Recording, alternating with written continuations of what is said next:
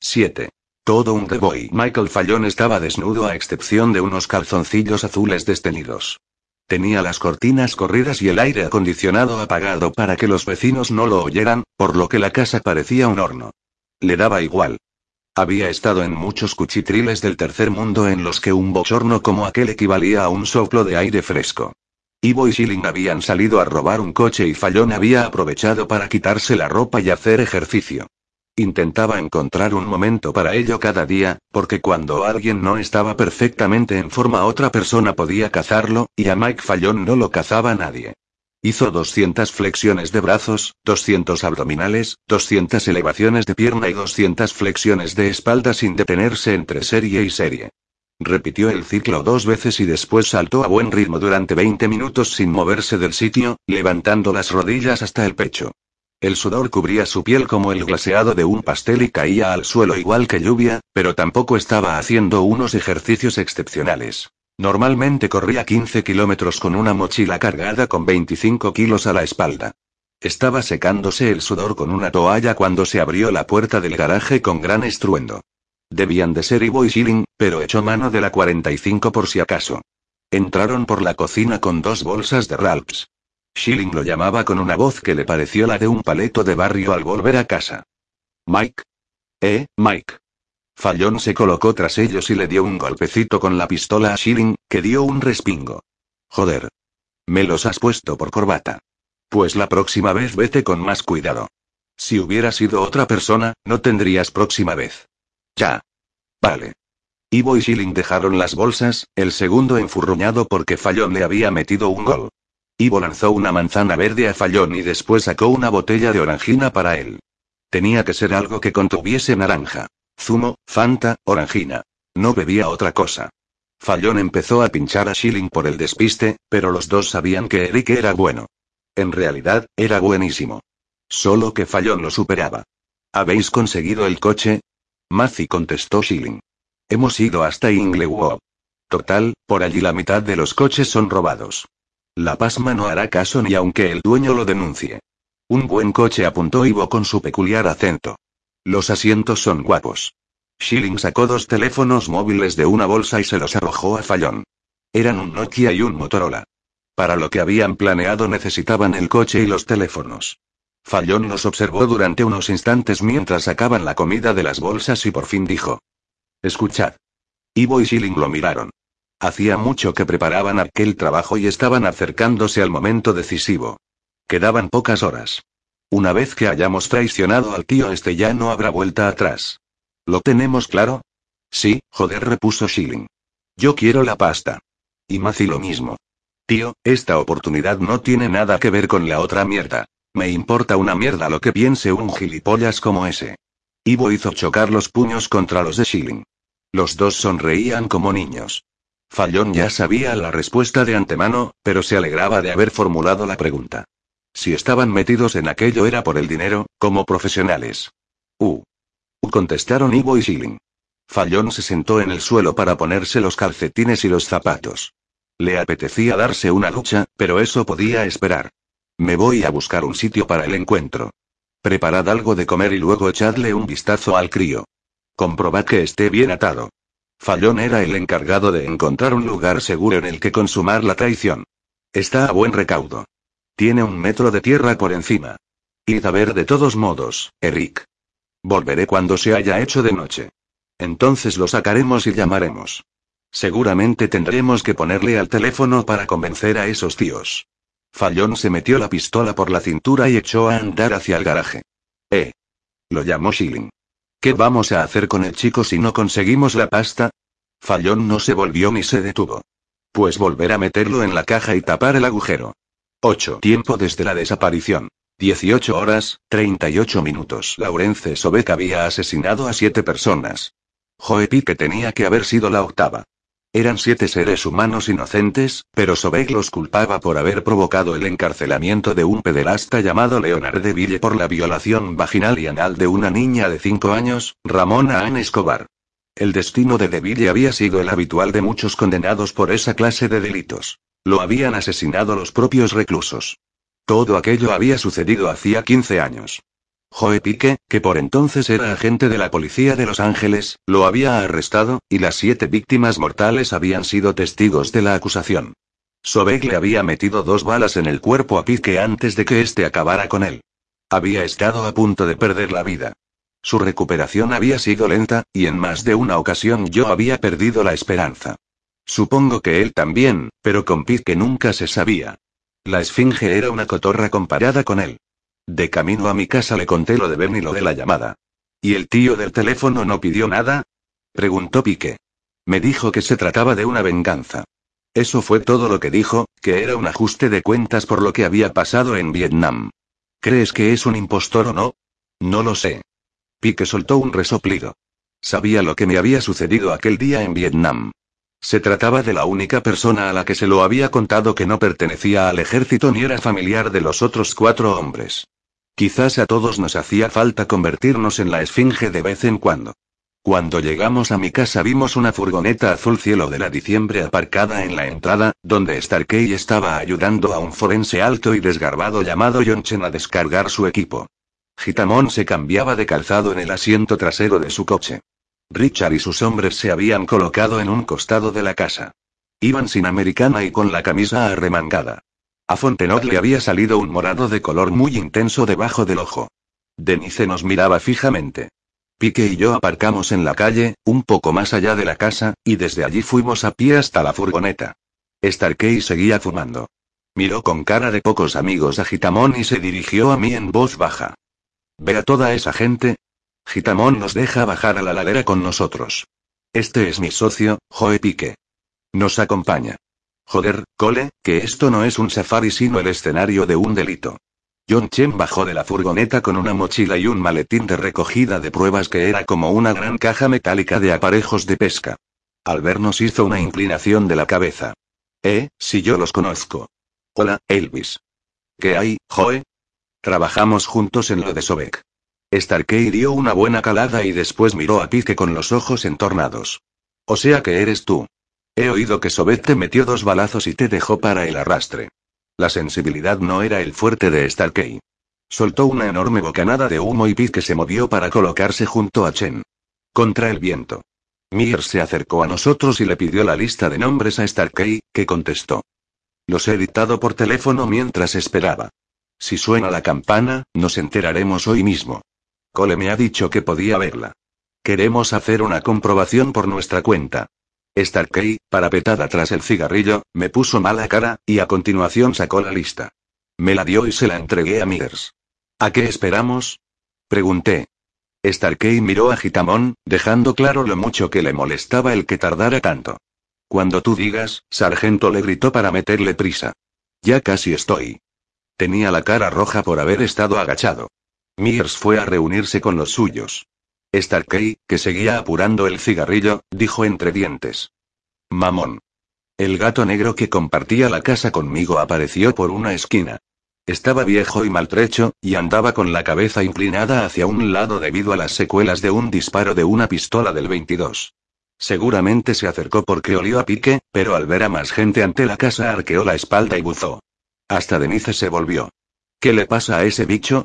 Preguntó Starkey. No le gusta la gente. No es nada personal. Solo le caemos bien Joe y yo. A lo mejor le gusta esto, contestó, y le lanzó el cigarrillo de un papirotazo. Aterrizó con una lluvia de chispas. Joder, Starkey, ¿estás chalada o qué? El gato no salió disparado como haría cualquier otro, sino que puso los pelos de punta y maulló más alto aún. Echó a andar de lado hacia ella. Coño, hay que ver cómo es el cabrón, exclamó Starkey. Pique se acercó al gato y lo acarició. El animal se dejó caer de lado y se puso boca arriba. Adoraba a Joe Pique. Starkey les miraba con el entrecejo fruncido como si todo aquello fuera de mal gusto. No soporto a los gatos. Gitamón terminó de abrocharse los zapatos y bajó del coche. Vale, Carol. A ver, ¿qué habéis encontrado? John, ¿estás listo? Sí, jefe. Señor Chenier. Ve tú primero, Cole pidió Starkey. Guíanos. Pique y yo bajamos primero y seguimos en paralelo el rastro de Ben como había hecho yo unas horas antes. Starkey aguantó el ritmo mejor que la primera vez, aunque estuviera ayudando a Chen a llevar parte de su equipo, pero a Gitamon y a Denise les costaba mantener el equilibrio. Se movía como si le molestara tener que esperar a los demás.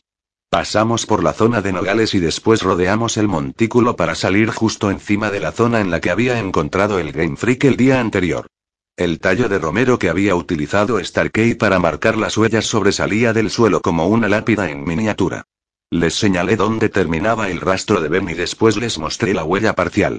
Volví a ponerme en cuclillas junto a la marca del talón y les indiqué cómo se dirigía hacia Ben. Chen abrió su maletín de pruebas y señaló el punto con una banderita naranja. Pique se agachó a mi lado para estudiar la pisada parcial y después empezó a descender por la colina sin pronunciar palabra. Eh, ten cuidado, le advirtió Starkey. Es importante no borrar nada. Gitamon y Richard se abrieron paso entre Chen y Starkey para ver la marca, seguidos por Denise y Fontenoy. Mears la observó con rostro inexpresivo. ¿No habéis encontrado nada más? Aún no respondió Starkey. Richard clavó los ojos en la huella parcial. Estaba tan callado que parecía mudo. Tocó la tierra seca que había junto a ella y después echó un vistazo alrededor, como si quisiera grabarse el lugar en la cabeza. ¿Fue aquí donde raptaron a mi hijo, Cole? ¿Fue aquí donde lo perdiste? No me molesté en responder. Miré la huella y una vez más comprobé que se dirigía hacia Ben.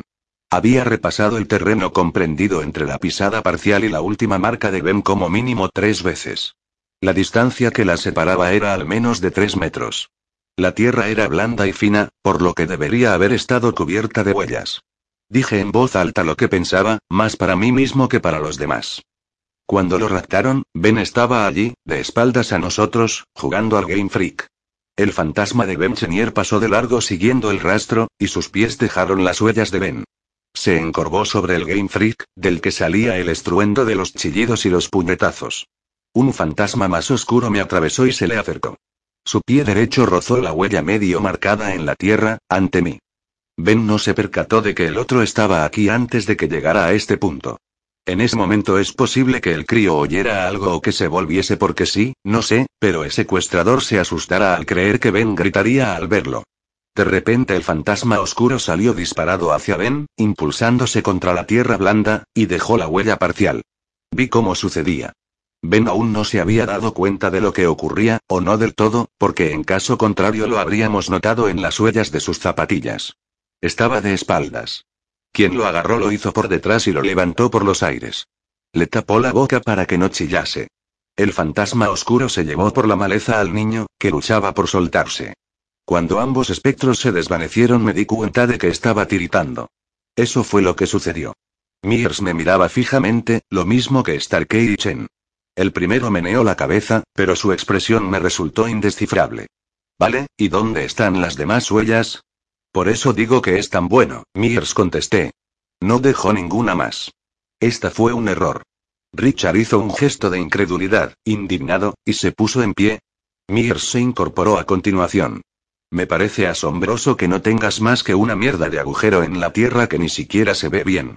Y la explicación que me das es que Rambo ha raptado a mi hijo. Joder. Denise echó un vistazo a la colina y anunció. A lo mejor es que no han buscado lo suficiente. Fontenota sintió y lo apoyó. Estoy contigo. Mears hizo un gesto de asentimiento y los dos se fueron a peinar la ladera. Gitamón se inclinó más para observar la huella con detalle. ¿Puedes hacer un molde de esto, John? preguntó. Chen tomó una pizca de tierra y dejó que resbalara por entre los dedos. No le gustó lo que veía ahí, con ceño, contestó. ¿Ves lo fina y seca que es esta tierra? Es como si fuera sal. Esta clase de terreno no conserva la estructura. En estos casos podemos perder mucho detalle al verter el material.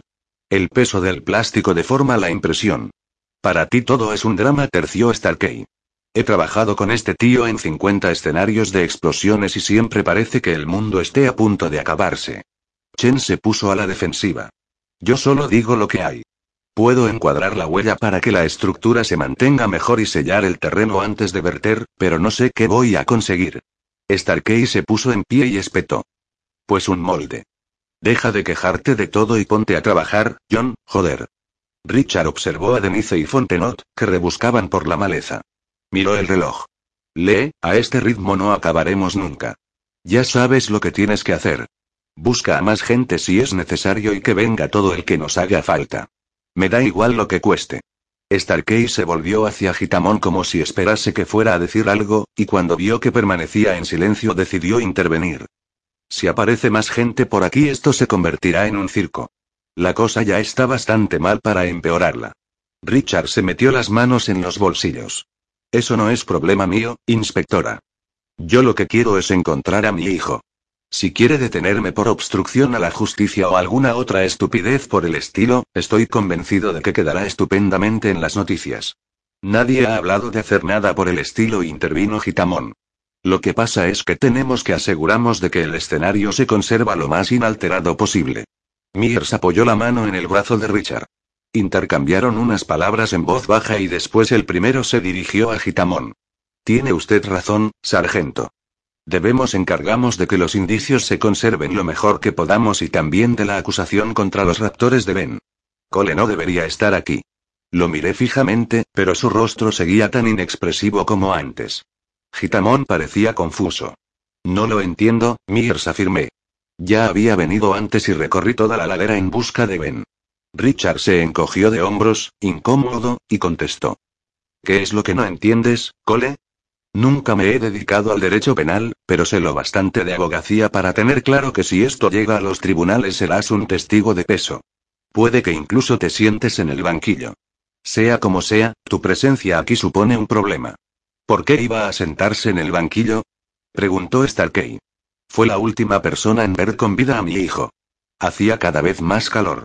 El sudor brotaba de mis poros y la sangre me latía con fuerza por los brazos y las piernas. Chen era el único que se movía. Colocó una hoja de plástico blanco rígido en el suelo a pocos centímetros de la huella parcial y le dio unos golpecitos. Estaba empezando a encuadrarla para mantener la tierra en su sitio. Después empezaría a pulverizar la zona con un sellador transparente, muy parecido a laca para el pelo, a fin de reafirmar la superficie. Aquello le daría consistencia al terreno y serviría para formar una estructura. La estabilidad era fundamental. ¿Qué quieres decir con eso, Richard? Pregunté. Mears repitió el gesto que había hecho delante de la casa de Lucky y le tocó el brazo. No te acusa, Cole, en absoluto, pero está claro que quien te llamó tiene algo contra ti. Cuando todo se aclare puede que se descubra que os conocisteis hace tiempo y que él tampoco era santo de tu devoción. No sé de qué estás hablando, Mears. Mears tiene razón, dijo Richard. Si su abogado consigue demostrar que se trata de una rencilla entre los dos, afirmará que has alterado las pruebas que había contra él a sabiendas. Incluso podría decir que las has fabricado tú mismo. Piensa en el caso de O.J. Simpson. ¿Qué gilipollez? exclamó Starkey. He sido abogado, inspectora. Permítame que le diga que ante un tribunal las gilipolleces suelen convencer a la gente. Gitamón se retorció, incómodo, y dijo. Aquí nadie está haciendo nada que sea inapropiado.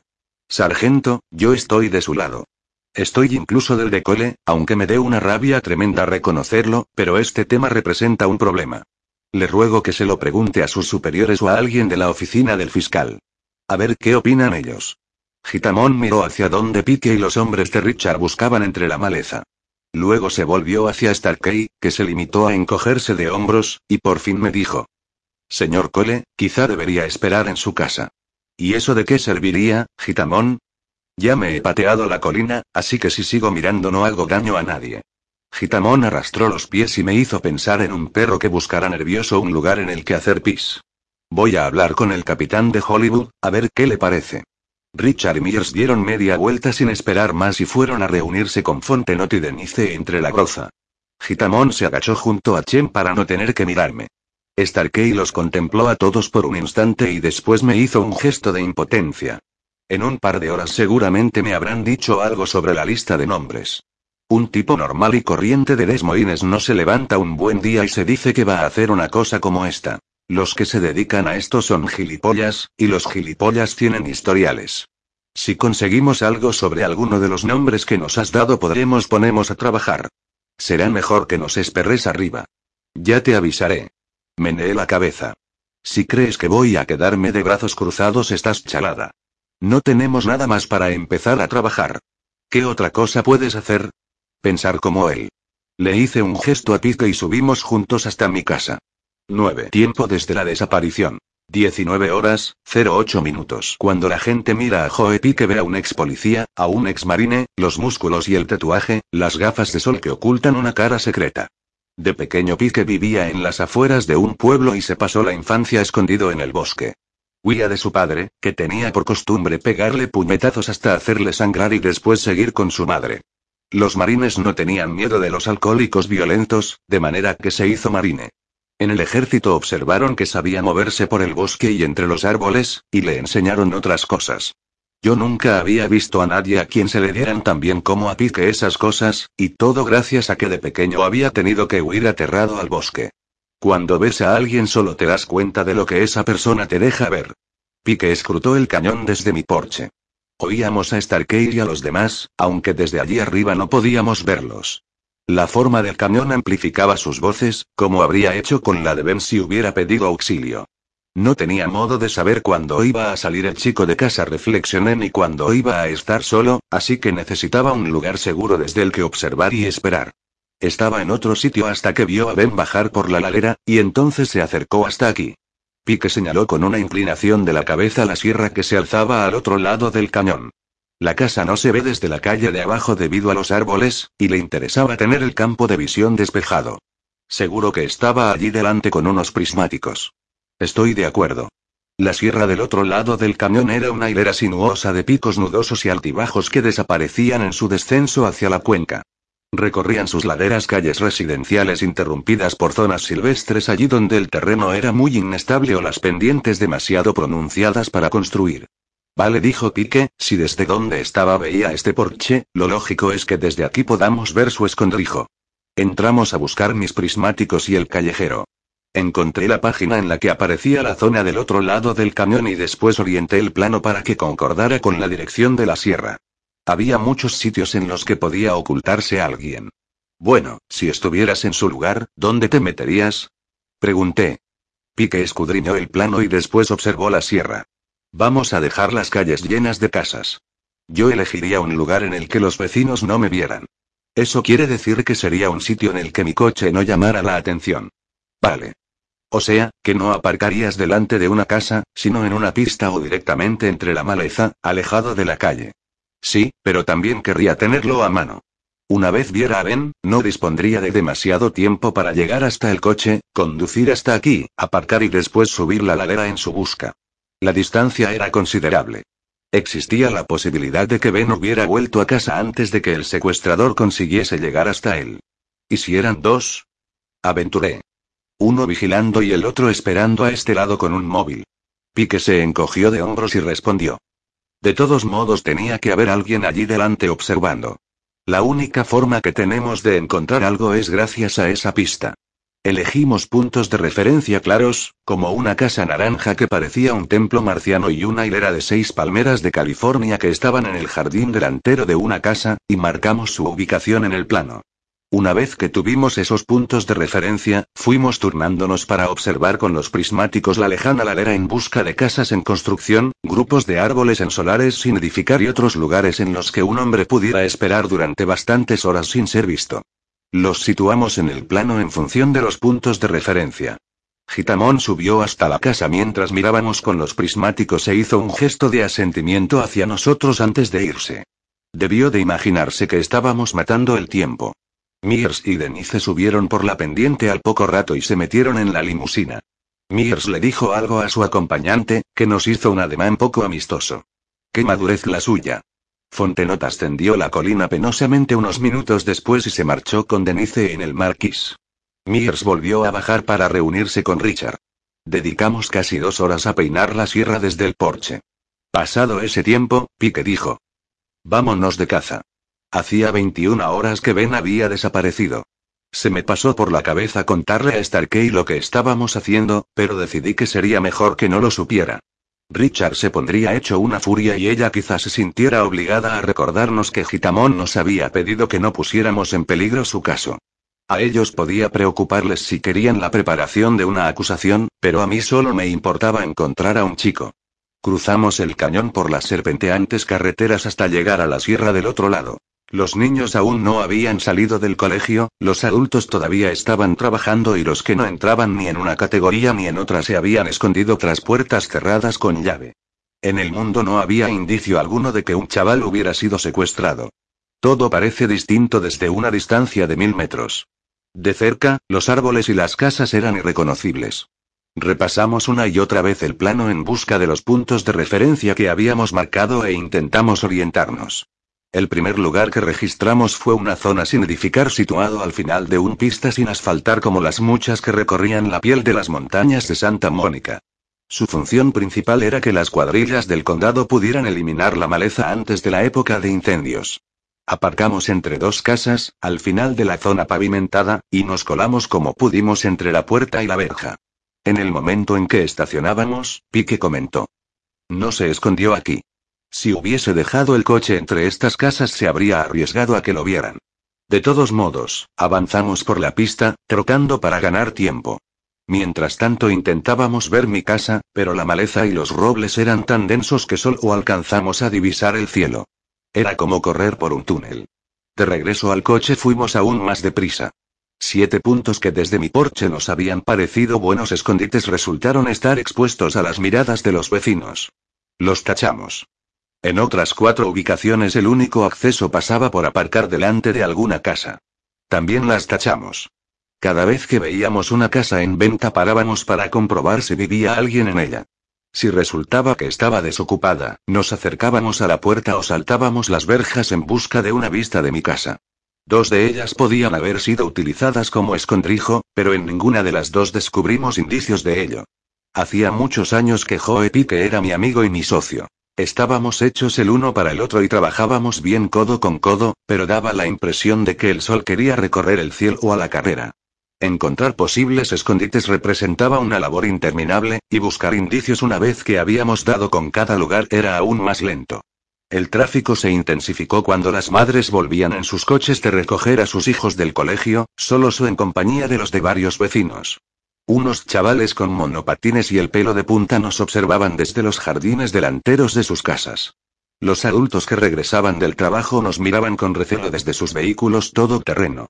Mira cuánta gente hay, comenté. Alguien tuvo que ver algo. Seguro. Pique se encogió de hombros. ¿A ti te habrían visto? Miré hacia el sol, pensando en el temido momento en que se haría de noche. Relájate, pidió Pique. Ya sé que tienes miedo, pero relájate. Tenemos que ir rápido, pero sin prisas. Ya sabes cómo son estas cosas. Sí, lo sé. Si vamos con prisas pasaremos algo por alto. Hoy haremos lo que podamos y ya volveremos mañana. Ya te he dicho que sí. Casi todas las calles estaban flanqueadas por casas modernas construidas en los años 60 para ingenieros aeroespaciales y escenógrafos, pero en algunas había zonas donde la pendiente era excesiva o donde el terreno resultaba demasiado inestable para construir cimientos. Encontramos tres de esos trechos con vistas despejadas de mi casa. Los dos primeros eran hoyos de paredes casi verticales situados en la parte interna de curvas muy pronunciadas. Podían servir de escondrijos, pero para quedarse colgado de aquellas pendientes habrían sido necesarios martillos y pitones de escalada. Un arcén en el extremo de una curva externa empezaba a descender cerca del pie de la sierra. Una casa situada al inicio de la curva estaba siendo remodelada. En el extremo más lejano se veían otras viviendas, pero en aquel mismo punto no había ninguna. Salimos de la carretera y nos apeamos. Starkey y Chen se habían convertido en puntitos de color que subían hacia mi porche. Fui incapaz de distinguir quién era quién, pero con unos prismáticos habría resultado fácil. Un buen panorama comentó Pique. Junto a la carretera, cerca de donde nos hallábamos, había dos coches pequeños y una furgoneta de reparto polvorienta. Dedujimos que serían de los albañiles de la casa. Un vehículo más no llamaría la atención. Iremos más deprisa si nos separamos, propuse. Tuve por este lado del arcén. Yo inspeccionaré la parte de arriba y me ocuparé del extremo más alejado. Pique se marchó sin pronunciar palabra. Recorrí la parte superior del arcén, paralela a la calle, en busca de una huella de calzado o de alguna marca. No encontré nada. La maleza brotaba en la ladera igual que Mo, menos densa en torno a robles raquíticos y pinos en bastante mal estado. Fui bajando haciendo zigzag, siguiendo las hendiduras de la erosión y los senderos naturales entre bolas de artemisa grandes y rígidas. En dos ocasiones vi marcas que podía haber hecho alguien al pasar, pero eran tan superficiales que no conseguí estar seguro. El terreno caía abruptamente. Ya no veía ni mi coche ni ninguna de las casas de los dos lados de la curva, lo que significaba que la gente de las casas tampoco me veía. Miré hacia el otro lado del cañón. Las ventanas de Grace González resplandecían. Se distinguía el perfil de mi casa, que colgaba de la ladera con aquel porche que sobresalía como un trampolín. Si hubiera querido vigilada, aquel habría sido el lugar ideal. Pique surgió en silencio de entre la maleza. He bajado todo lo que he podido, dijo. A partir de allí la pendiente es muy pronunciada, tanto que nadie podría ver nada. Pues entonces ayúdame por este lado. Buscamos por la tierra que había al pie de dos pinos y después fuimos bajando por la ladera hasta llegar a un roble solitario. Avanzábamos separados unos 10 metros, en líneas paralelas, de modo que cubríamos la mayor parte del terreno. El tiempo era fundamental. Unas sombras moradas iban extendiéndose a nuestros pies. El sol ya rozaba la sierra. A partir de allí se hundiría cada vez más deprisa, como en una carrera cuya meta era la noche. Aquí dijo Pique.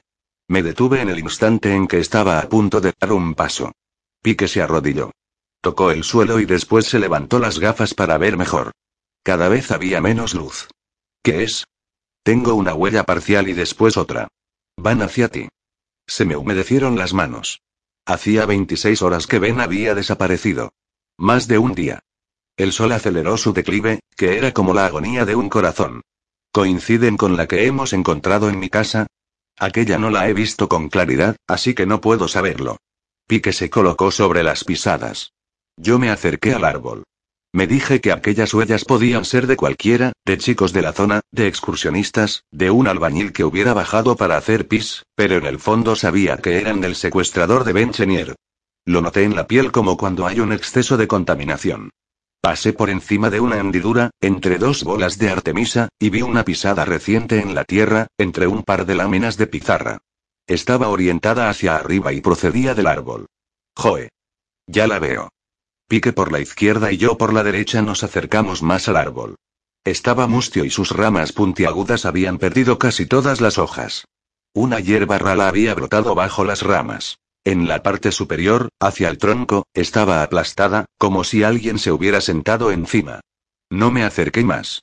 Joe. Lo veo. Y hay huellas en la tierra, a la izquierda. ¿Las ves? Sí. Si quieres, me acerco. A nuestra espalda, la sierra estaba tragándose el sol. Las sombras que se extendían a nuestros pies iban ganando terreno y en las casas de la sierra más alejada se encendían las luces. Ahora no. Vamos a decírselo a Starkey. Chen puede comparar las pisadas. Luego hay que empezar a llamar a las puertas. Lo tenemos, Joe. Estuvo aquí. Desde este lugar esperó a Ben. Retrocedimos y después ascendimos por la ladera siguiendo nuestras propias huellas. Llegamos al coche y volvimos a mi casa para llamar a Starkey. La habíamos visto marcharse hacía casi dos horas, pero cuando tomamos la curva nos la encontramos sentada al volante de su Crown Vic, ante la puerta de mi casa, sola, fumando. Giré para entrar en el garaje y después nos acercamos corriendo hacia ella para contárselo todo. Se apeó. Creo que hemos encontrado el punto desde el que esperó, Starkey. Hemos visto huellas y hierba aplastada.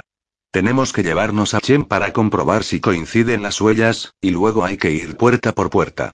La gente que vive por allí puede haber visto un coche o incluso la matrícula de este.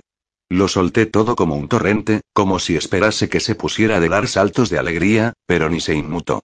Tenía una expresión adusta en el rostro ensombrecido como una tormenta al acecho. Creo que hemos conseguido algo, Starkey. ¿Qué te pasa? Ella apuró el cigarrillo y después lo aplastó con la punta del pie. Ha vuelto a llamar. Me di cuenta de que aquello no era todo, y temí que me dijera que Ben había muerto. Tal vez se dio cuenta de lo que pasaba por mi cabeza. Se encogió de hombros, como si el ademán fuese una respuesta a todo lo que yo no me atrevía a preguntar. No a ti. A tu novia. ¿Y qué ha dicho? Sus ojos expresaban precaución. Quizá suponía que yo sería capaz de leerlo todo en ellos y de ese modo no tendría necesidad de ser más explícita. Puedes escucharlo tú mismo. Ha apretado el botón de grabación del contestador y lo tiene casi todo. Queremos que nos digas si es el mismo tío. No me moví. ¿Ha dicho algo de Ben? De Ben, no. Venga, está todo el mundo en comisaría. Id en tu coche. No quiero tener que traeros hasta aquí luego. Starkey, ¿le ha hecho daño a Ben? Joder, cuéntame de una vez lo que ha dicho. Starkey subió al coche y se quedó sentada en silencio por un instante. Ha dicho que mataste a 26 civiles y que después asesinaste a tus compañeros para deshacerte de los testigos. Eso es lo que ha dicho, Cole. Has querido saberlo. Seguidme. Queremos que lo escuches. Starkey se alejó y fui tragado por la oscuridad. Tiempo desde la desaparición. 27 horas, 31 minutos. La comisaría de Hollywood era un edificio achaparrado de ladrillos rojos que estaba una calle al sur de Hollywood Boulevard, a medio camino entre los estudios de la Paramount y el Hollywood Bowl. A aquella hora las calles estaban repletas de coches que no iban a ninguna parte a velocidad de tortuga. Los autocares de turistas recorrían el Paseo de la Fama y se alineaban junto a la acera frente al teatro chino, llenos de gente que había pagado 35 dólares para sentarse dentro de un vehículo en pleno atasco. Era noche cerrada cuando giré para meterme en el aparcamiento situado tras la comisaría. La limusina de Richard estaba junto a una verja. Starkey me esperaba de pie ante su coche con otro cigarrillo entre los labios. ¿Llevas arma?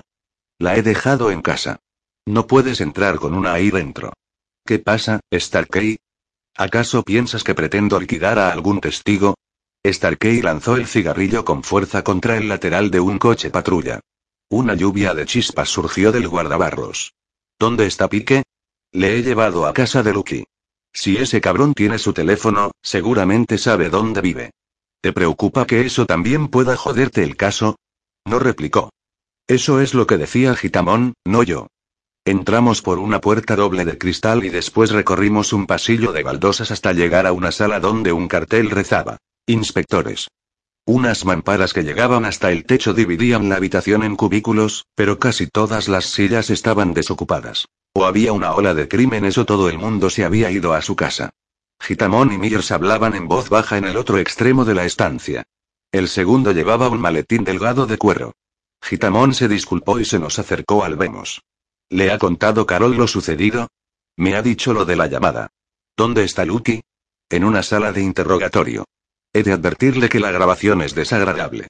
Dice cosas muy fuertes, antes de pasar a eso lo interrumpió Starkey, Cole debería contarte lo que ha descubierto. Puede que tengan algo importante, Dave. Le hablé de las huellas y de la hierba aplastada que Pique y yo habíamos visto, y le conté mi interpretación. Me escuchó como si no estuviera muy seguro del significado de todo aquello, pero Starkey se lo explicó. Cole tiene razón en lo de que debía de haber alguien observando al otro lado del cañón. Mañana, en cuanto haya suficiente luz, iré con Chen a verlo. A lo mejor las huellas coinciden. Mir se acercó al ver que estábamos hablando y me observó con los ojos entornados, como un aborigen contemplando el sol. Debes de atraer las pistas como un imán, Cole. ¿Cuántas cosas encuentras? ¿Es solo cuestión de buena suerte? Le di la espalda. De lo contrario le habría pegado en el cuello. Gitamón, ¿vamos a escuchar esa cinta o no? Me llevaron a la sala de interrogatorios en la que Lucky y Richard esperaban sentados a una reluciente mesa gris. La habitación estaba pintada de beige, porque un psicólogo del Departamento de Policía de Los Ángeles había concluido que era un color relajante, pero allí nadie parecía tranquilo. Por fin dijo Richard. El muy hijo de puta ha llamado a Lucky, Cole. La ha llamado a su casa, joder. Le puso las manos en los hombros, pero ella se apartó y espetó. Richard, con tanto comentario insidioso me estás poniendo de muy mal humor. Su ex marido se quedó boquiabierto y desvió la mirada. ¿Cómo estás? Le pregunté a Lucky tras colocar una silla junto a ella. Se ablandó por un instante, pero enseguida la rabia regresó a su rostro. Quiero encontrar a ese hijo de puta. Quiero acabar con todo esto y asegurarme de que Ben está bien. Y luego quiero hacerle unas cuantas cosas a ese tipo. Ya lo sé. Yo también. Me miró con aquellos ojos encendidos y después meneó la cabeza y fijó la vista en el magnetófono. Gitamón se sentó ante ella y Starkey y Mears se quedaron de pie junto a la puerta. Señora Chenier empezó Gitamón, no tiene por qué escucharlo otra vez. No es necesario. Quiero oírlo. Voy a pasarme la noche oyéndolo. Bueno, muy bien. Señor Cole, le informo de lo sucedido. La señora Chenier ha recibido una llamada a las 5 y 40 de la tarde. Ha conseguido grabarla casi en su totalidad, pero falta el principio, así que lo que va a escuchar es una conversación incompleta. Starkey ya me había dicho algo, sí. ¿La han rastreado? ¿Procedía del mismo número? La compañía telefónica está en ello. La grabación que está a punto de escuchar es un duplicado, por lo que la calidad del sonido no es excesivamente buena. Hemos enviado el original a la diciembre. Puede que consigan sacar algo de los ruidos de fondo, aunque no es probable. Muy bien. Comprendido. Gitamón apretó el botón de reproducción. El altavoz, que era de los baratos, se llenó con un silbido al que siguió una voz masculina que empezó a media frase. Voz. Que usted no tiene nada que ver con esto, pero ese cabrón va a pagar lo que hizo. Lucky. No le hagan daño, por favor. Dejen que se vaya. Voz. Calle y escuche. Escuche. Cole los mató. Yo sé lo que pasó y usted no, así que escuche. Gitamón apretó el botón de pausa. ¿Es el hombre que lo llamó ayer? Sí, él mismo respondí. Todos los ocupantes de la habitación me observaban, en especial Richard y Lucky. Él estaba recostado en la silla, con los brazos cruzados y cara de pocos amigos, pero ella se había inclinado hacia adelante y se había apoyado en el borde de la mesa. Parecía una nadadora a punto de lanzarse al agua. Nunca me había mirado de esa ciudad. Gitamón anotó mi respuesta en su libretita. Muy bien. Ahora que oye la voz por segunda vez, ¿le suena de algo? ¿La reconoce? No, de nada. No sé quién es. ¿Estás seguro? preguntó Lucky. Los tendones y los nervios de sus manos estaban muy tensos, y respiraba con dificultad, como si soportara una carga muy pesada. No lo conozco, Luce. Gitamón volvió a apretar el botón. Bueno, muy bien. Vamos a continuar. La grabación prosiguió. Las voces se superponían. Los dos gritaban para hacerse oír. Lucky. Por favor, se lo ruego, voz. Yo estaba allí, señora. Lo sé muy bien. Mataron salvajemente a 26 personas, Lucky. Ben no es más que un niño. Nunca le ha hecho daño a nadie. Por favor. Voz. Estaban en la selva, totalmente solos, así que pensaron. ¿Qué coño? Si no lo contamos no se enterará nadie. Y juraron mantener el secreto, pero Cole no se fiaba de ellos, Lucky. Dígame qué quiere. Por favor, suelte a mi hijo, vos. Abbott, Rodríguez, los demás, los asesinó para deshacerse de los testigos. Fusiló a su propio equipo. Lucky. No es más que un crío, vos. Lamento que le haya tocado a su hijo, pero Cole va a pagar por lo que hizo. Es culpa suya. La grabación se detuvo. El casete silbó ligeramente durante unos segundos, hasta que Gitamón rebobinó la cinta. Alguien se movió a mi espalda, Starkey o Mithers. Luego Gitamón carraspeó. Si sabe todo eso dije será que se me escapó uno. Un espasmo apareció debajo de un ojo de Lucky. ¿Cómo puedes hacer bromas? preguntó. Pues porque esto es ridículo. ¿Qué quieres que responda ante una cosa así? No sucedió nada de lo que dice. Se lo ha inventado. Richard golpeó la mesa con un puño.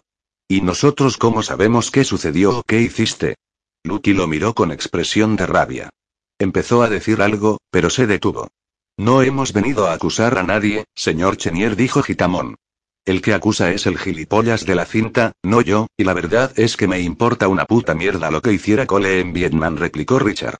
A mí solo me preocupa Ben, y el hecho de que este hijo de puta gritó mientras tocaba el magnetófono odia tanto a Cole que ha decidido vengarse raptando a mi hijo. Tranquilízate, le pidió Lucky. Solo consigues empeorar la situación. Richard enderezó la espalda como si estuviera agotado, harto de hablar del tema, e inquirió. ¿Cómo puedes estar tan ciega cuando se trata de Cole, Lucille?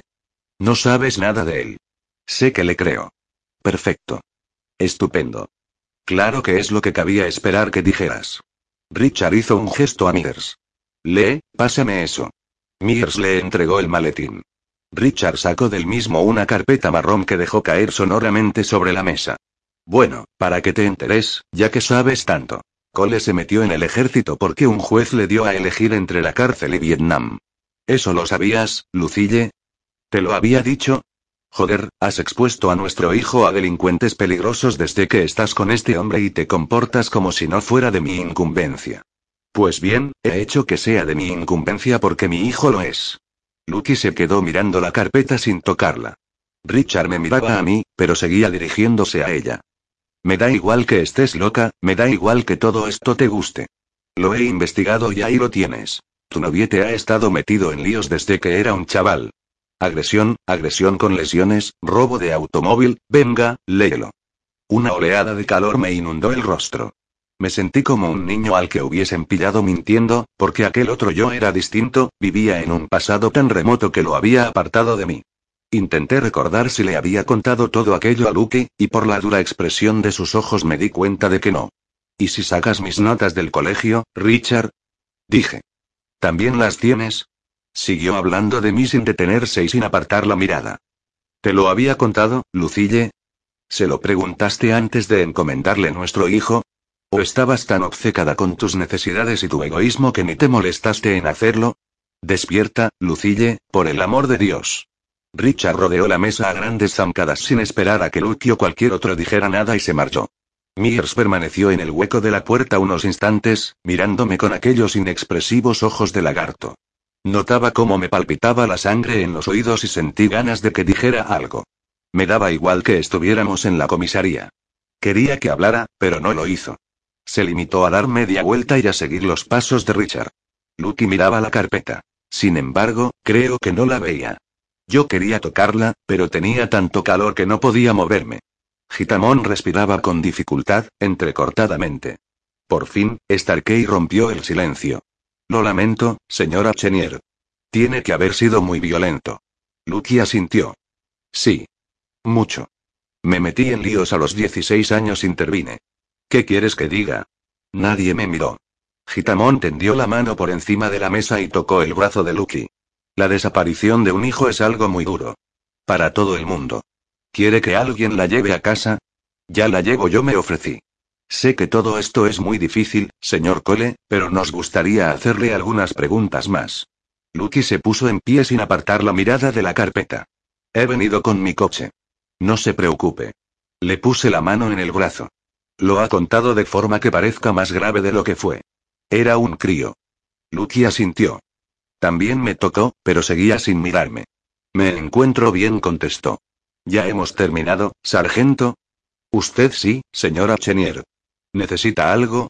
A lo mejor quiere dormir en un hotel o en casa de algún amigo. No, quiero estar en casa por si vuelve a llamar. Gracias a los dos. Les agradezco lo que están haciendo. Bueno, muy bien. Lucky se pegó a la pared para rodear la mesa y después se detuvo en la puerta. Me miró y me di cuenta de que le costaba hacerlo. Lo siento. Ha sido un espectáculo lamentable. Luego iré a verte. Se marchó sin contestar.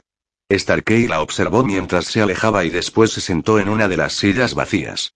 Joder, se casó con un gilipollas. Gitamón volvió a carraspear. ¿Por qué no nos tomamos un café y seguimos? propuso. Señor Cole, si desea ir al baño le indicaré dónde está. No, gracias. Salió en busca del café. Starkey suspiró y me sonrió sin ganas, como hace la gente cuando siente pena por alguien. Menuda escena, ¿no? Asentí. Deslizó la carpeta por la mesa y leyó su contenido. Joder, Cole, menudo gamberro eras de jovencito. Asentí. Ninguno de los dos volvió a decir nada hasta que Gitamón hubo regresado. Les hablé de Abbott, Rodríguez, Johnson y Fields y de cómo habían muerto. No había narrado aquellos hechos desde mis conversaciones con sus familias, no porque sintiera vergüenza o me resultara difícil, sino porque hay que olvidarse de los muertos o de lo contrario te arrastran con ellos. Hablar de aquello era como mirar la vida de otra persona con un telescopio puesto del revés. Muy bien empezó a resumir Gitamón, el tío este de la cinta está al tanto del número de su equipo, conoce los nombres de al menos dos de esos hombres y sabe que todos murieron menos usted. ¿Quién puede tener esa información? Sus familias. Los compañeros de mi compañía. El ejército. Esta mañana Cole me ha dado una lista de nombres, intervino Starkey. Le he pedido a Urwitz que los metiera en el LEPS, incluidos los muertos. No hemos sacado nada. Puede que uno de ellos tuviera un hermano pequeño. O un hijo. En la grabación nos dice que ha sufrido, que lo ha pasado mal. También nos dice que estaba allí, señalé, pero solo éramos cinco, y los otros cuatro murieron. Llamen al ejército y pregúnteselo. La citación y el informe final les dirán lo que sucedió. Ya he llamado, dijo Starkey. Voy a leer toda la documentación esta noche. Gitamón asintió y después miró el reloj. Se había hecho tarde. Muy bien. Ya hablaremos con las familias mañana. Puede que con eso descubramos algo más. Carol. ¿Alguna otra cosa? ¿Puedo llevarme una copia de la grabación? Pedí. Quiero volver a escucharla. Vete a casa, Dave pidió Starkey. Ya le consigo yo la cinta. Gitamón me agradeció que les hubiera dedicado mi tiempo y se puso de pie. Titubeó por un instante, como si estuviera pensando en llevarse la carpeta de Richard, y después me miró. Yo también quiero disculparme por ese arrebato. Si hubiera tenido la mínima idea de que iba a hacer eso lo habría detenido. Ya lo sé. Gracias. Volvió a mirar la carpeta y por fin se marchó. Starkey salió con la cinta y no regresó. Al cabo de unos minutos, un inspector al que no conocía me llevó la copia y a continuación me acompañó hasta las puertas dobles y esperó a que abandonara el edificio. Me quedé en la acera deseando haberme llevado la carpeta. Quería saber qué información tenía Richard, pero no me apetecía volver a entrar. El aire fresco de la noche era reconfortante. Volvieron a abrirse las puertas dobles y salió un inspector que vivía cerca de casa, un poco más arriba. Encendió un cigarrillo tapando la brisa con la mano. Hola, los saludé. Tardó unos segundos en reconocerme. Años atrás su casa había sufrido daños durante el gran terremoto. Por aquel entonces yo no lo conocía ni sabía que era policía, pero poco tiempo después pasé por allí haciendo jogging mientras él retiraba escombros y me percaté de que llevaba una ratita tatuada en el hombro, lo que indicaba que había sido una rata de túnel en Vietnam. Me detuve para estrecharle la mano, quizá porque teníamos algo en común. Ah, sí. ¿Qué tal estás? He oído por ahí que lo has dejado. Miró el cigarrillo con mala cara y le dio una profunda calada antes de arrojarlo al suelo. No es fácil, contestó. No me refería al tabaco, sino al trabajo. Ah. Sí. He tenido que venir a firmar los papeles. Era el momento de irse, pero ninguno de los dos movió. Quería contarle lo de Botty Fields, y que tras su muerte me había hecho el enfermo porque me daba mucho miedo volver a salir en misión. Quería decirle que yo no había matado a nadie, y que la rabia que había visto reflejada en los ojos de Lucky me asustaba, y todo lo demás que no había sido capaz de contar jamás, porque él era mayor que yo, había estado allí y me pareció que podía entenderlo, pero en lugar de todo eso me quedé mirando el cielo. Bueno, pásate algún día por casa y nos tomamos una cerveza, dije a modo de despedida. Vale.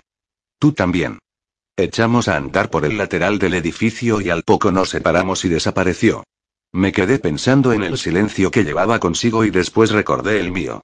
Joe Pique y yo fuimos una vez en coche hasta el extremo de la península de Baja California con dos chicas que conocíamos.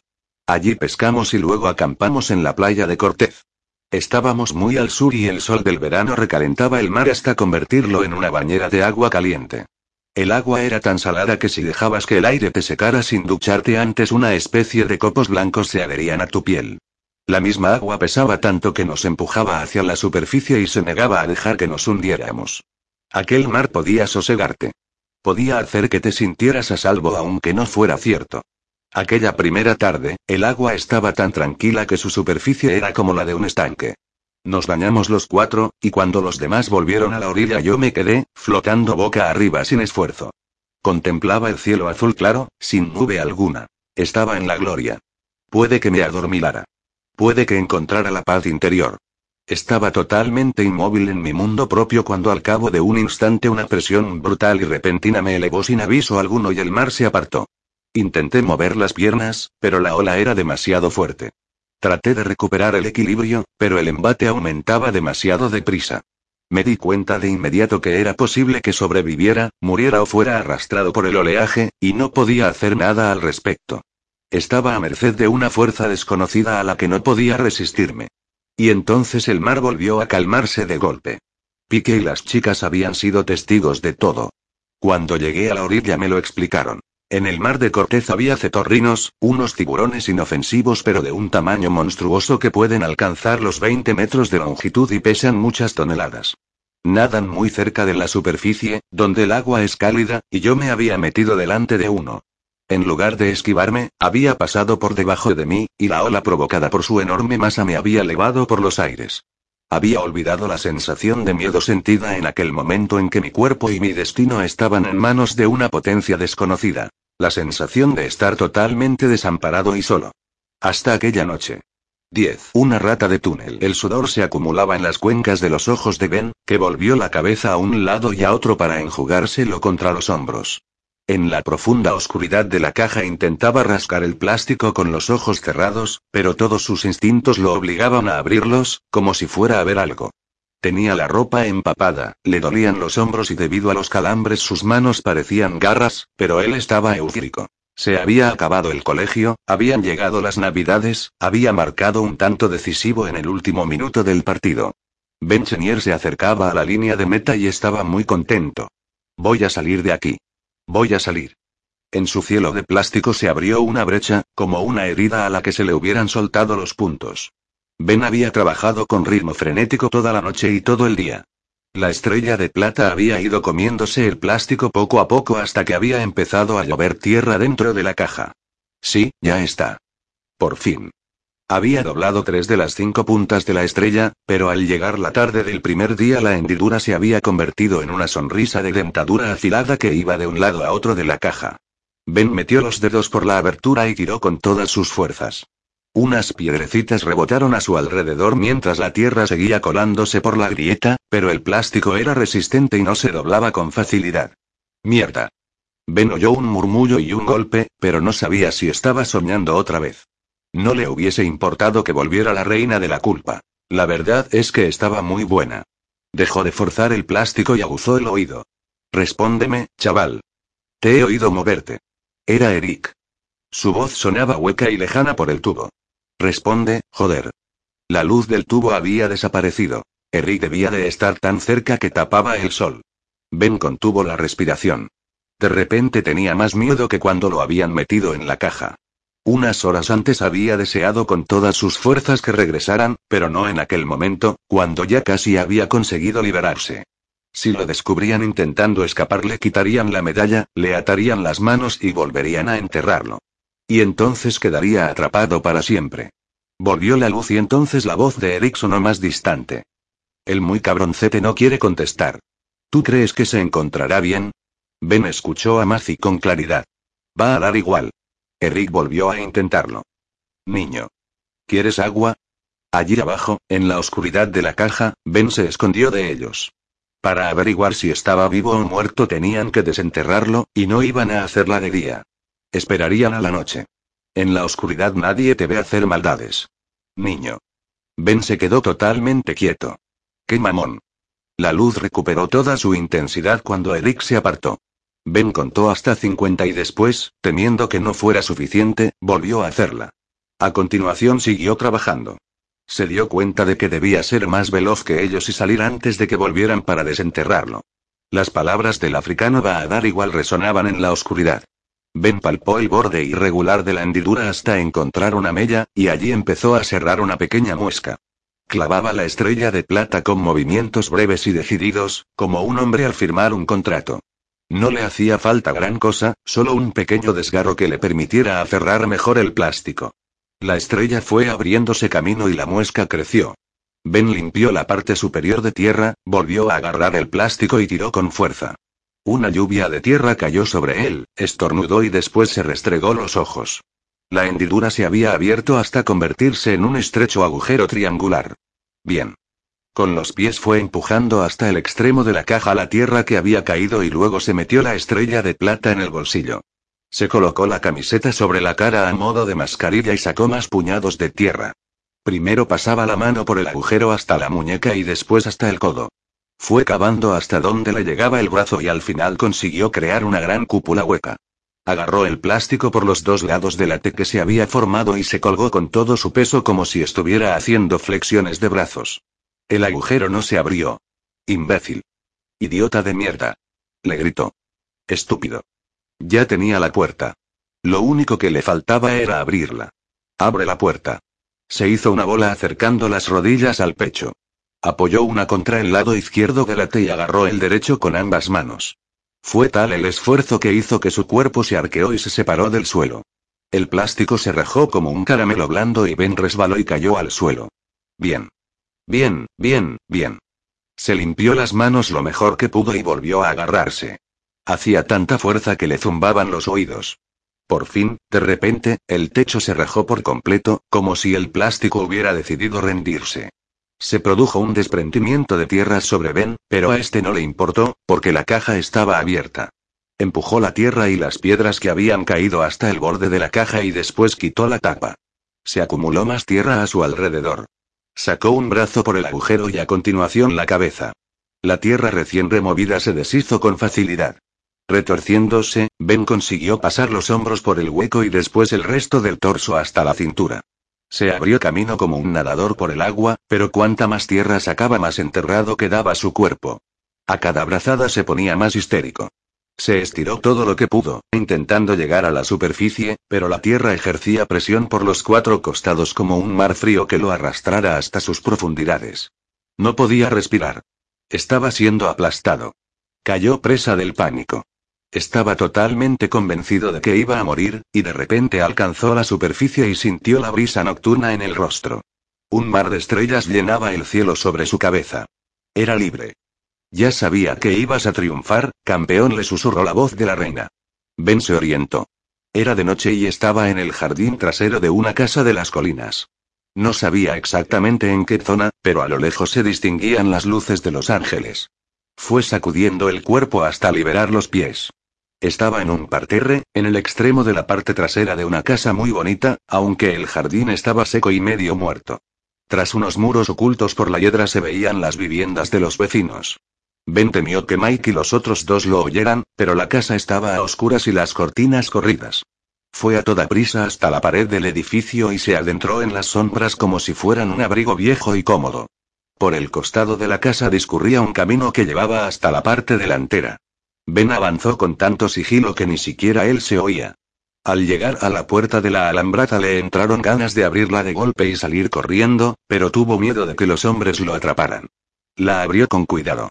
Las bisagras chirriaron un poco, pero la puerta no ofreció resistencia. Ben aguzó el oído, listo para huir si los oía acercarse, pero la casa seguía en silencio. Salió con sigilo. Estaba muy cerca de la fachada. Al otro lado de la calle vio una casa con todas las luces encendidas y coches aparcados delante. Se dijo que dentro debía de haber una familia. Una madre, un padre, adultos que lo ayudarían. Solo tenía que cruzar sin hacer ruido y correr hasta la puerta. Llegó a la esquina de la casa y asomó la cabeza. El camino de acceso, que era corto y en descenso, estaba desierto. La puerta del garaje permanecía bajada. Las ventanas seguían a oscuras. Una amplia sonrisa se dibujó en el rostro de Ben. Había escapado. Justo cuando pisaba el camino de acceso unas manos de acero le cubrieron la boca y tiraron de él hacia atrás. Ben intentó gritar, pero no pudo. Dio patadas y se resistió, pero más acero envolvió sus brazos y sus piernas. Habían salido de la nada. Deja de patalear, enano de mierda. La voz de Eric era un áspero susurro, y Mazi, un gigante de ébano a sus pies. Las lágrimas le nublaban la visión. No me metáis otra vez en la caja, quiso decir. Por favor, no me enterréis. Pero las palabras no lograban traspasar la mano de hierro de Eric. Mike surgió de entre las sombras y agarró a Eric del brazo.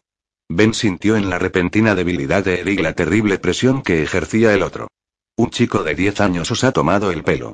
Tendría que pegaros de patadas. ¿Lo hemos pillado, no? Así nos ahorramos tener que desenterrarlo. Mike recorrió las piernas de Ben con las manos y después le registró los bolsillos y encontró la estrella de plata. La agarró del lazo. ¿Esto te lo ha dado Cole? Ben apenas consiguió asentir.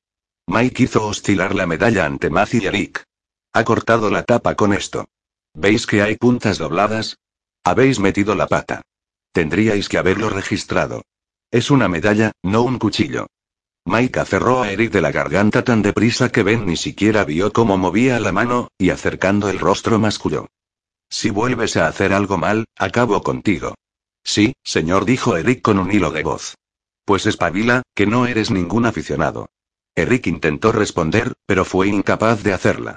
Mike apretaba cada vez más. Al darse cuenta, Mazi le agarró el brazo y dijo. Lo estás matando. Mike soltó la presa. Volvió a mirar la estrella de plata y después la devolvió al bolsillo de Ben. Te la has ganado. Mike dio media vuelta y echó a andar hacia las sombras. Ben vio de reojo la casa de enfrente. Vislumbró a la familia vecina. Se le llenaron los ojos de lágrimas. Qué cerca había estado. Mike se detuvo, se volvió hacia ellos y ordenó. Metedle dentro. Ha llegado el momento de que se ponga al teléfono. A 25 metros de distancia, los miembros de la familia Gladstone cenaban pastel de carne y se contaban cómo había ido el día. El padre se llamaba Emile y la madre, Suse. Los hijos, Judy Arley. Su cómoda casa estaba muy iluminada, y se reían mucho. Ninguno de ellos oyó ni vio a los tres hombres y al niño. Solo tenían una idea remota de que en la casa de enfrente estaban haciendo obras menores durante el día mientras los nuevos dueños esperaban a que terminara todo el papeleo. Creían que no había nadie en ella. Segunda parte. El diablo anda suelto. 11. Tiempo desde la desaparición. 28 horas, 02 minutos. Joe Pique. Pique estaba sentado, inmóvil, entre las ramas rígidas y las hojas coriáceas de un árbol del caucho, frente a la casa de Luke Chenier. Las pequeñas separaciones entre las hojas le permitían ver con claridad las escaleras que llevaban hasta su piso, y con más dificultad la calle y la acera.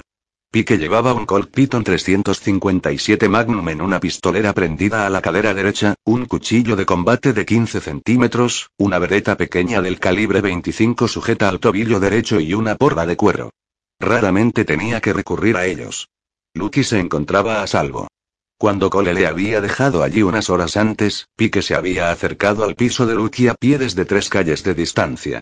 Ante la posibilidad de que el secuestrador de Ben estuviese vigilando, Pique estudió los edificios, las azoteas y los coches de la zona. Cuando quedó satisfecho y estuvo seguro de que no había nadie, rodeó la manzana para salir por detrás de las casas de una planta del otro lado de la calle. Se metió entre los densos árboles y arbustos que las rodeaban y se convirtió en una sombra entre otras sombras. Se preguntaba qué estaría sucediendo en la comisaría de Hollywood, pero su trabajo era esperar y vigilar, así que eso fue lo que hizo. El Lexus blanco apareció al cabo de una hora aproximadamente. Lucky aparcó en la calle y subió a toda prisa. Pique no la había visto desde que le habían dado el alta, hacía ya varios meses. Era más baja de lo que recordaba y la rigidez con que andaba indicaba que estaba alterada. La limusina negra de Richard apareció diez minutos después y aparcó en segunda fila junto al Lexus. Richard se apeó y subió las escaleras. Cuando Lucky abrió la puerta quedó envuelta en un halo de luz dorada. Intercambiaron unas palabras y Richard entró. La puerta se cerró tras él. El marquís llegó por el otro lado de la calle. Fontenot iba al volante y Denise ocupaba el asiento del acompañante. Se detuvieron, pero no apagaron el motor. Mears bajó de la limusina para charlar con ellos. Pique intentó captar lo que decían, pero hablaban en voz muy baja. Mears estaba enfadado y dio una palmada en el capó del marquís. Y una mierda. Poneos las pilas y encontrad al chico. Acto seguido se fue a buen paso hacia las escaleras. Denise bajó del marquís y subió a la limusina. Fontenot aceleró y se alejó, pero se metió en el camino de acceso a una casa, a solo una manzana de distancia, dio la vuelta y aparcó en la oscuridad, entre dos árboles. Cuando aún no había terminado la maniobra, Richard y Mears bajaron corriendo a la calle, se metieron en la limusina y salieron a toda prisa. Pique esperaba que Fontenot los siguiera, pero no se movió de allí. Se quedó quieto tras el volante. Ya eran dos los que vigilaban a Lucky. Bueno, uno y medio.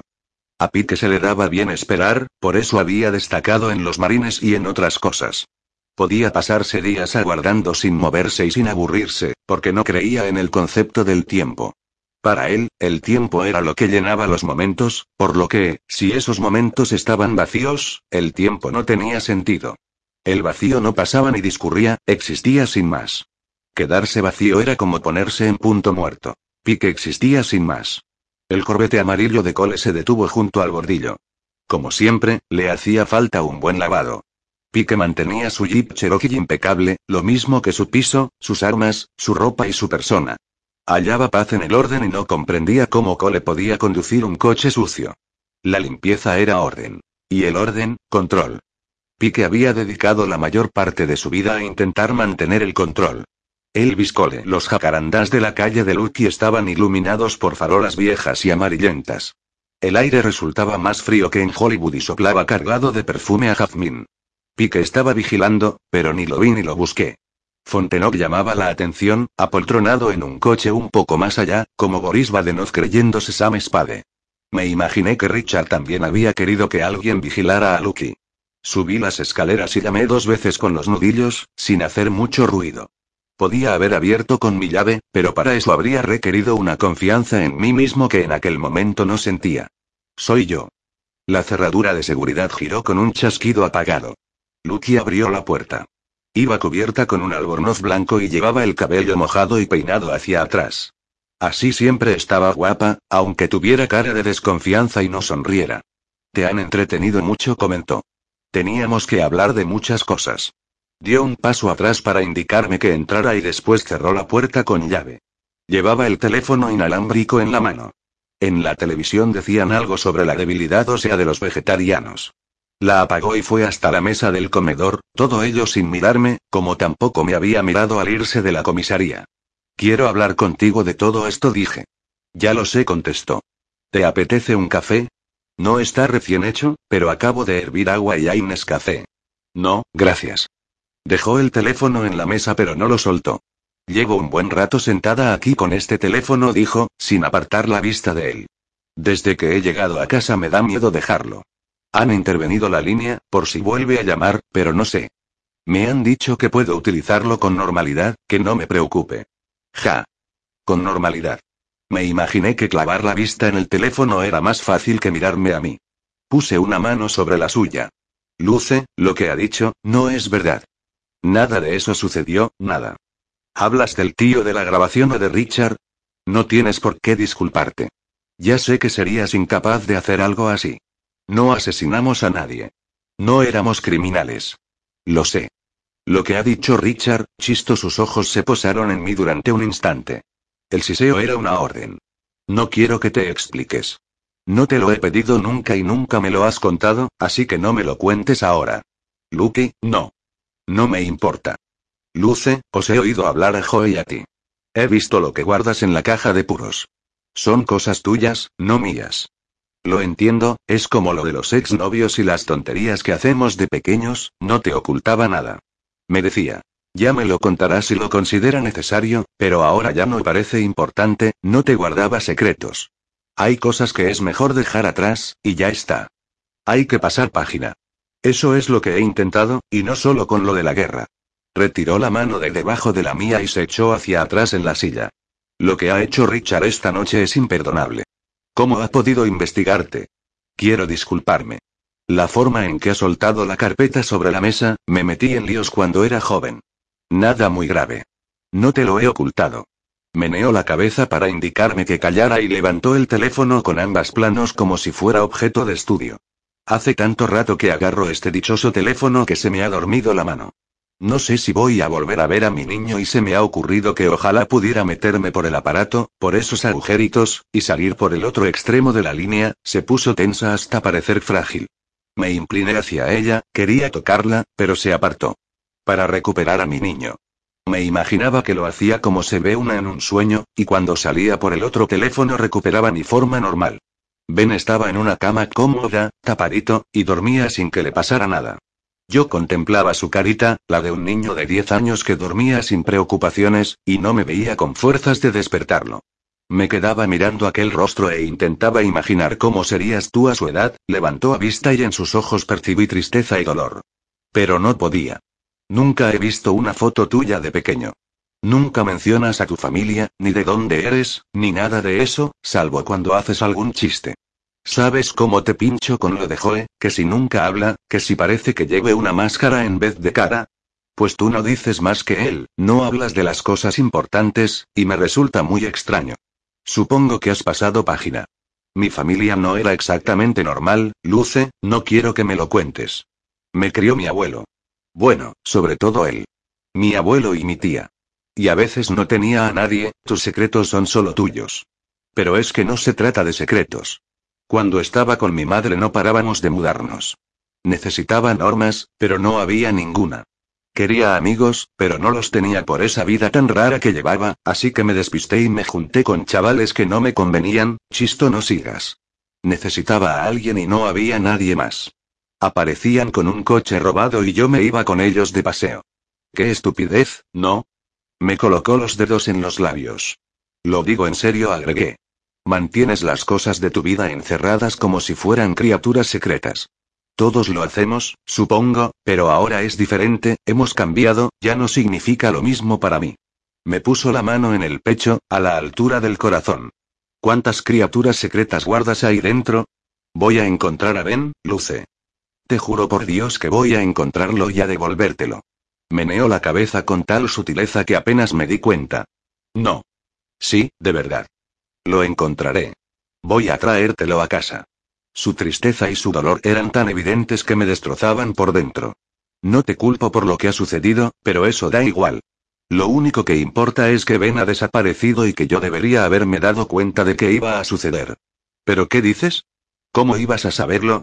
Richard tiene razón, Elvis. No debería salir contigo. No debería haber dejado que mi hijo se quedara en tu casa. Se me hizo un nudo en el estómago acompañado de un calor amargo. Quería que se callara.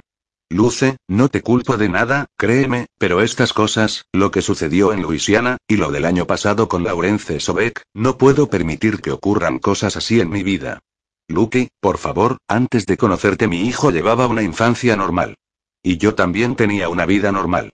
He dejado que mi amor por ti me cegara, y ahora mi hijo ha desaparecido. Las lágrimas se acumularon en sus pestañas y después empezaron a caer por sus mejillas. No me culpaba, no. Se culpaba a sí misma.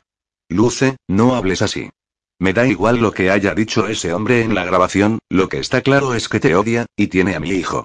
Te odia tanto que tu intervención no hará más que empeorar las cosas. Déjaselo a la policía. No puedo desentenderme. Tengo que encontrarlo. Me agarró el brazo y sentí sus uñas hundirse en mi piel. No eres la única persona capaz de encontrarlo, dijo. No tienes por qué ser tú. No puedo dejarlo. ¿Es que no lo ves?